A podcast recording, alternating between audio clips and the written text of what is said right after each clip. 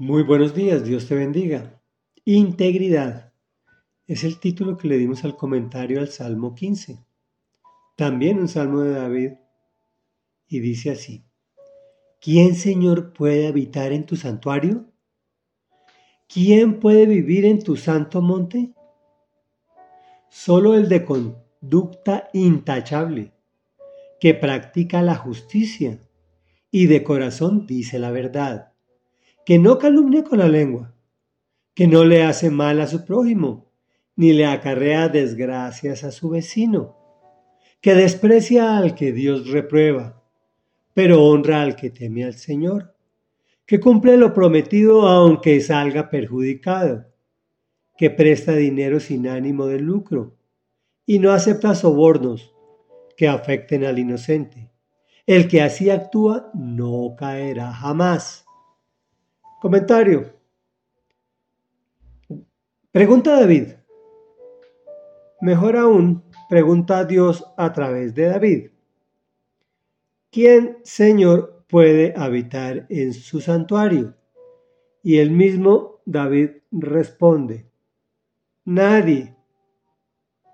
Yo te pregunto, ¿conoces a alguien de conducta intachable que practique la justicia. Dos, que de corazón dice la verdad. Tres, que no calumna a nadie. Recuerda que si dices cosas malas de otros, aun cuando sea cierto, es pecado. Por hoy llamémoslo calumnia. Que no le hace mal a su prójimo ni le acarrea desgracias a, a su vecino. En algunas ocasiones nos toca actuar contra personas que nos agreden es lícito ante los hombres, pero inmediatamente quedamos expuestos por el versículo. 5. Que desprecia al que Dios reprueba. ¿Cuántas veces hemos tenido que transigir con personas que maldicen a Dios permanentemente? ¿Que honra al que teme al Señor? ¿Cuántas veces hemos hablado mal de un sacerdote o un pastor porque no nos gustó la prédica o porque no nos gustó algo de ellos? Siete, que cumple lo prometido. ¿Cuántas veces hemos incumplido promesas y si salimos perjudicados ni hablar? Ocho, que presta dinero sin ánimo de lucro. Ni siquiera con ánimo de lucro queremos prestar nada. Nueve, que no acepta sobornos que afecten al inocente. Reflexión.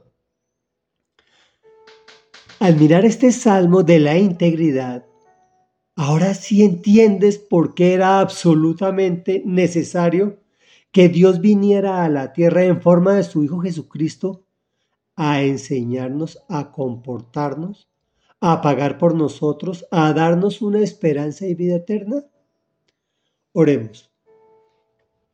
Amado Dios y Padre Santo, que eres íntegro, íntegro, íntegro porque eres santo, santo y santo. Hoy venimos a decirte, Señor, perdónanos, porque no llegamos ni a los pies de esa integridad que tú nos pides.